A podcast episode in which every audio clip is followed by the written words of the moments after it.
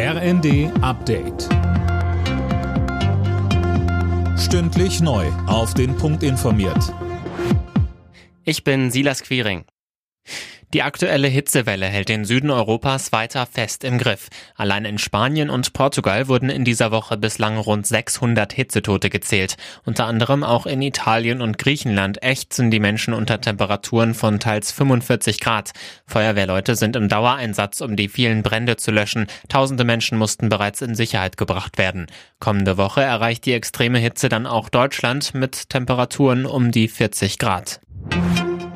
Das 9-Euro-Ticket macht krank. Das meint der Vizechef der Eisenbahngewerkschaft Burkhardt. In der Welt am Sonntag sagte er, die Kollegen sind durch den Ansturm an der Belastungsgrenze. Die Krankenstände sind hoch und steigen weiter. Außerdem werden die Züge sehr stark abgenutzt. Toiletten sind kaputt.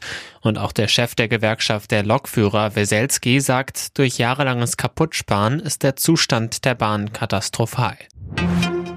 Bundeswirtschaftsminister Habeck sieht auch Unternehmen in der Pflicht, in Büros oder auch in öffentlichen Räumen Energie zu sparen. Mehr von Alena Triebold. Im RD nannte Habeck es fatal, wenn Büros bis 23 Uhr beheizt werden, obwohl eh kaum mehr Menschen da sind.